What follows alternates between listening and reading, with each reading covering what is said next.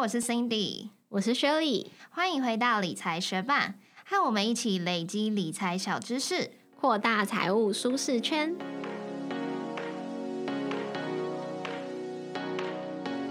在节目开始之前，我们要来分享一则学伴到 Instagram 给我们的很棒的回馈。这位学伴叫做 Edward，他说：“我都是开车的时候听你们的节目，很有趣。像上次 K 线的介绍就整理的很棒。我听完后去看了文字整理资料，就去买了你们推荐的那本书。简单明了的学习方式，除了快速易懂外，内容蛮活泼的，不会让开车的我昏昏欲睡。节目尾声的花絮内容，有时候还会让我觉得很像下课钟响后后座同学闲话家常的感觉。谢谢你们辛苦的整理资料哦。”非常感谢 Edward 特地在 Instagram 私讯我们，留下这篇真挚又让我们非常开心的留言。很开心你喜欢我们第一百一十集的 K 线介绍，也很开心你喜欢我们的闲聊时光。那希望你也会喜欢今天的节目内容喽。节目准备开始喽。不晓得最近大家出门消费的时候有没有感受到物价上涨呢？我自己是有，因为光是今天我就觉得我经历了两次发现物价上涨的震撼。第一个就是我早上去买小木屋松饼当早餐的时候，我就发现天呐，小木屋松饼怎么涨了十块钱？再来就是我中午要去一家我从来没有去过的餐厅吃饭的时候，我原本已经在就是。上网搜寻他们的菜单，已经锁定好我要吃什么。我要吃那个鲑鱼洛梨蟹肉寿司卷，嗯，就是某一种加州卷嘛。对对对。然后我到达那间餐厅的时候，我就翻开菜单，发现说，哎，那个寿司卷的价格一模一样，可是它变成鲑鱼洛梨寿司卷，没有蟹肉了，所以我就觉得很难过。然后最后我就没有吃那个，就改吃别的。我前几天吃那个益美的巧克力脆片，就是一个圆圆的，然后可以捏碎来吃的那个，也发现它，我不确定它的价格有没有上涨多少，可是它比以前小超多的。我觉得它的直径应该少了四公分吧，或三公分，然后也变得比较薄，就变小很多啊！我不确定，也有可能是因为我跟小时候记忆的落差，因为小时候可能手比较小，所以东西比较大，但我觉得它一定有变小。就变小很多。对我相信大家应该或多或少都感受到物价上涨，因为二零二一年底，蛮多餐厅都调整了他们商品的价格，像是麦当劳的大麦克就涨了三块啊，然后它的小杯玉米浓汤也涨了七块，肯德基的主餐也涨了十块钱。那除此之外，美国的消费者物价指数 CPI 也在今年的一月，它的年增率。达到了七点五趴，是将近四十年的新高。而台湾的消费者物价指数 CPI 年增率也在今年的一月上升到了二点八趴，是连续第六个月涨幅突破两趴，也是从二零零八年金融危机以来最长的上涨期。那今天我们的节目就会介绍究竟什么是消费者物价指数 CPI，那这个 CPI 指数要怎么计算，它为什么重要？最后我们也会说明 CPI 指数的盲点跟限制哦。消费者物价指数，它的英文全名是 Consumer Price Index，所以常常被简称为 CPI。那 CPI 还有什么其他的别名呢？如果是在中国的话，就会称作居民消费价格指数；如果是在香港和澳门的话，就会称作综合消费物价指数。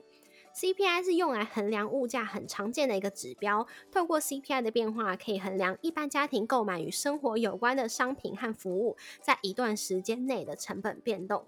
你想得到的消费型商品和服务，像是电话费啊、自装费啊、房租、住宅修缮这些费用，都会纳入 CPI 的计算内。但是，如果不是以消费性为目的的商品和服务，像是健保费、所得税、股票、债券，就不会包含在 CPI 的计算范围中喽。因此，观察 CPI 的变化，就可以看出一个国家或是地区在一段时间内的物价水准和通膨的状况。如果 CPI 升高的话，就代表物价水准上升了；那如果 CPI 降低的话呢，就是物价水准下缩。那新闻上面常看到的通膨率，其实就是 CPI 的年度变化率哦。通货膨胀它指的就是一般物价水准在。通货膨胀它就是指一般物价水准在某一段期间内持续以相当的幅度上涨，又或者是等值的货币它的购买力持续性的下降。简单而言，通货膨胀其实就是平均的生活成本提高，那 CPI 就是衡量通膨的主要指标。当今天 CPI 持续上升，就代表通膨有升温的现象。相同的所得水准，却因为物价的攀升，造成购买力的下降。那到底要怎么透过 CPI 来计算这个通膨率呢？其实就是把今年度的 CPI 指数减去去年度的 CPI 指数。再除上去年度的 CPI 指数，算出来的百分比就是通膨率了。那以台湾的 CPI 为例，把民国一百零五年当做一个基准年，把当年度的 CPI 指数当做是一百作为基准的话，今年一月的 CPI 是一零六点零一，而去年一月的 CPI 是一零三点零八，算出来台湾这一年的通膨率是二点八帕。那通膨率二点八帕代表什么呢？你可以想象成去年你原先一百元的汉堡，今年要花一百零二点八元才买得到。明明是同一个汉堡，现在却要用比较多的钱才能换到一样的商品，就代表你的货币购买力下降了。那这项 CPI 指数的数据对于汉堡来说，我觉得是蛮真实反映的。毕竟二零二一年年底，麦当劳就宣布它的大麦克要调涨三块钱。那 CPI 到底是怎么计算出来的呢？CPI 是透过一篮子的商品和服务的价格计算出来的加权平均值。然而，不同的消费型商品服务对于大众的生活影响程度也差得很多，占比当然也就不一样。因此，编制 CPI 指数的时候，不能将所有商品和服务的价格简单的计算出平均值，而是要依据不同商品服务定出权数。加权平均后才能算出 CPI 指数，以便在计算中凸显个别商品和服务的重要性。毕竟，如果蛋涨价十趴和花涨价十趴，对于一般人来说，应该是蛋涨价十趴比较有感吧。那 CPI 指数中涵盖的商品服务会被分成几个主要的种类，每个种类也会有一个权数，权数越大，就代表这类型的商品和服务在这个国家的重要性越高。那它这个权重会经常性的修改，以便符合现实生活中的状况。那在不同的国家中，虽然商品和服务的种类不会差异太大，但是因为消费习惯和生活习惯的差异，各种商品和服务的权数就会非常的不一样。那我们就先来看美国的 CPI，它里面包含的商品与服务用来计算的项目就有八万多项，而这些商品与服务大致上可以分成八大类别。第一种是食物与饮品，再来是房屋、服装。交通、医疗、娱乐、教育和通信，以及其他商品跟服务。那就去年十二月美国的 CPI 指数来看，可以发现占美国 CPI 权重前三名分别是房屋，它占了四十二点四趴；再来是交通，它占了十八点二趴；第三名则是食物跟饮品，占了十四点三趴。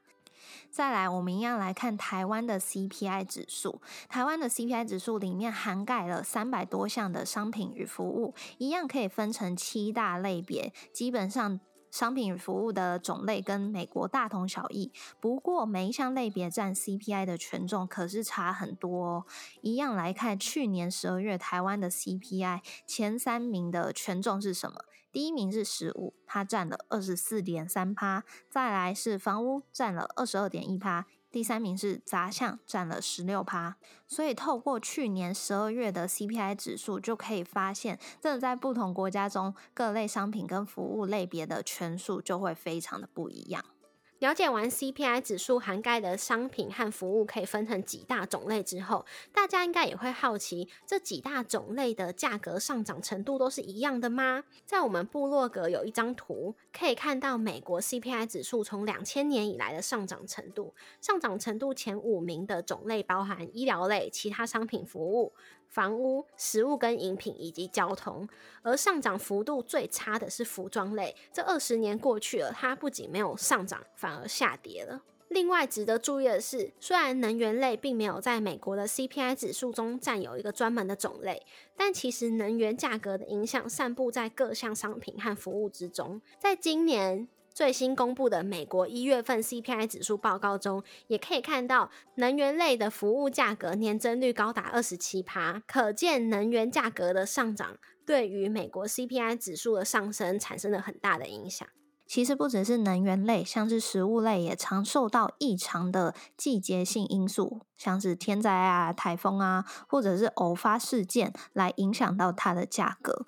因此，核心消费者物价指数 （CCPI） 的概念就诞生了。它其实就是把 CPI 指数去掉高波动的食物类还有能源类的价格，算出来的一个物价指数。那为什么 CPI 那么重要呢？因为 CPI 是一个经济指标，它的变化率就常被视作是通膨率嘛。那通膨率的控制，经常就是各国重要的经济政策。所以透过观察 CPI 的变化，就可以帮助政府来制定他们的财政政策跟货币政策。再来，CPI 也作为一个平减指数。平减指数这个概念听起来好像很复杂，但它其实就是用来剔除物价变化在某些数字上面的反应。像是常常听到的 GDP，就有分成是名目 GDP 跟实质 GDP。那这两者的差别，其实就是有没有包含通膨。那有没有包含通膨？其实就是透过平减指数，把 GDP 的数值从有包含通膨的名目数字，转换成无通膨的实质 GDP 数字。所以 CPI 作为一个平减指数，就是用来剔除这些物价变化在某些数字上的反应。另外，部分的公立机关还有私人公司也会按照 CPI 来调整薪资以及合约价款的给付。例如说，当今天 CPI 持续上升，公务人员的薪资也要相对的调整嘛，不然他们的薪资就会跟不上物价的上涨，购买力就降低了。再来，CPI 也会影响到课税。就台湾来说，所得税、遗产税、赠与税。这些税法的免税额会按照消费者物价指数联动计算。假如 CPI 年变动率高达三趴以上的时候，所得税的免税额、课税集聚各项特别扣除额，不用送立法院审议，就可以及时公告，按照 CPI 年变动率来调整。在美国也是一样，CPI 会被作为调整所得税结构的依据，避免通膨导致税率增加。另外，CPI 也会影响社会保障和津贴的资格。例如说，在美国有很多的儿童，他们是可以领取食品券来吃学校的午餐的。那这个领取食品券的资格也会受到 CPI 变化的影响。那在台湾也是一样的，像是老年农民福利津贴，也是会根据 CPI 来调整。不过，CPI 有一些规则，让大家觉得它并不能真实的反映出物价的变化。像是 CPI 涵盖的商品与服务，其实每两年会调整。在一九八零年之前，美国的 CPI 指数它追踪的是静态。的一篮子商品与服务，也就是说，每年追踪的是相同的商品跟相同的服务。可是，在一九八零年后，这项规则就发生了变化。现在，美国的 CPI 他们会进行消费者调查，看看大家到底都在买些什么，然后每两年动态的调整篮子里面的商品服务的品相，并且追踪这篮子里的商品服务品项的价格变化。可是，因为两年就会调整一次，所以它真的能够反映出。呃，每一项商品的价格变化吗？好像也不一定。在 CPI 指数也有纳入一个替代品的规则，也就是说，假设今天葱变得太贵了，编制 CPI 的规则就会假设人们会因为葱变贵了，所以就不吃葱，改吃别项比较便宜的东西。这时候，葱在 CPI 的计算中占比就会降低，其他便宜的商品在 CPI 的占比就会上升，算出来 CPI 就比较低。可是这就产生了一个疑虑啊，因为 CPI 并没有真实的反映出葱的价格上涨。广告一下，理财学办也有 Instagram 喽，快去 Instagram 搜寻理财学办，follow 我们，获得更多理财小知识吧。再来就是 CPI 引进了品质改进规则。举电脑作为例子，CPI 在编制的时候，会因为每年电脑晶片的品质提升，而对这项电脑商品的价格上涨幅度打折。也就是说，这项规则会认为说，你用比较高的价格买到比较好的产品，那这样的价格上涨是合理的。即便像是去年电脑的晶片短缺，连带影响成本，导致电脑的价格上涨。作为一个一般人，你买电脑的时候，可能不在意说这个晶片的效能有提升，你只需要一个做文书处理的电脑，却发现电脑比起过去更贵了。对你来说，电脑的价格是上涨的，但是在 CPI 计算的编制中，却会因为你买到了新电脑，它的效能有提升，而对这个上涨的幅度做一个折扣。另外，CPI 它没有纳入房价。前面我们举出 CPI 涵盖的商品服务种类里头的居住这一项，其实并没有涵盖房价，而是纳入房租还有房屋修缮这些费用而已。美国二零二一年十一月份的 CPI 指数中，房租的成本只有上涨了三点八七趴，但是代表全美前二十大城市。房价成本指数 S M P Cash Shiller 房价指数，它的年增率却是十八点二六趴。而且，因为房租它通常是事先签订好契约，指定在这段契约期间内租金是多少钱，因此租金其实是一项落后指标，它的价格可能是几年前的租金，并不能反映出当下房市的租金价格。那在我们的部落格文字稿中有放上一张图，它是美国从一九六六年到现在的 CPI 指数的趋势变化。那在这张图上，灰色的部分其实代表是景气衰退期，就可以观察到，在景气衰退期间，其实 CPI 的指数都是下跌的。正常情况下，CPI 指数维持两到三趴的年增率，代表这个通膨是温和上涨的。那在通膨温和上涨的这段期间，企业其实相较比较愿意去多雇佣员工来创造就业机会，并且进行投资来增加生产力等等。但是如果 CPI 指数持续下跌，就代表通缩来临，企业就会裁员啊、减薪啊，民众也会延后消费，造成景气萧条跟衰退现象。那之前我们节目也有介绍过艾谢克的《景气循环》这本书，书中就有提到景气循环的四个阶段，要怎么用总经的指标来判断怎么。入市怎么出场？那在书中有提到一个像是 CPI 指数的兄弟吧，它叫做美国实质个人消费支出，简称 PCE。那这个 PCE 跟我们这整集节目介绍的 CPI 其实都是物价指数的一种，只不过 PCE 除了针对消费者调查之外，也会包含企业的调查。那在艾谢克这本书中，他有说到，如果连续两年 PCE 指数都是下跌的，那就代表这个景气疲软的趋势已经成为定局了。那在参考 CPI 消费者物价指数的时候啊，要注意一些什么呢？第一就是只能在同一个国家或者是同一个地区来做比较，因为各国各地区的消费习惯、物价水准都不一样，各项商品和服务的权重也就不一样，因此 CPI 指数编制的方式还有数据取得的方法也都有差异。所以 CPI 指数的比较仅适用于同一个国家或者是同一个地区不同时期来互相比较。另外，CPI 只有代表城市地区人口的消费。因为 CPI 它只有针对城市人口来做调查，所以郊区还有农村人口的消费状况以及消费习惯，跟城市可能有很大的差异，就没有办法透过 CPI 指数真实反映出这些地方的消费状况。那在节目的最后，帮大家做三个总结，来回顾一下今天的内容。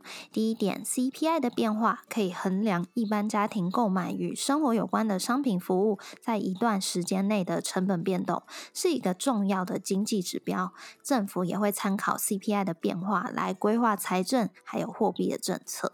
再来，CPI 指数中涵盖的商品服务会被分成几个主要的种类，但是不同国家的商品服务种类并不会差异太大。可是消费习惯啊、生活习惯的不同，就会让每个商品服务的类别权数非常的不一样。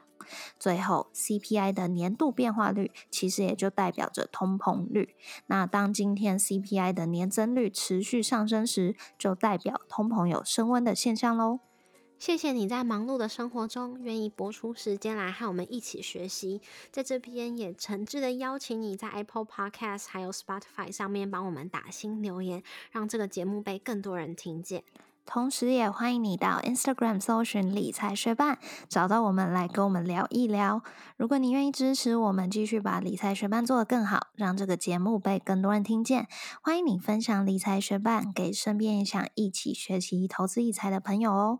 我们的网站上会有文字版的整理，如果想要收藏或是回顾，也欢迎你上去看看。网址是 moneymate 点 space 斜线 CPI，拼法是 M O N E Y M A T E 点 S P A C E 斜线 CPI，也可以从节目的简介中找到网址哦。理财学办，我们下次见，拜拜。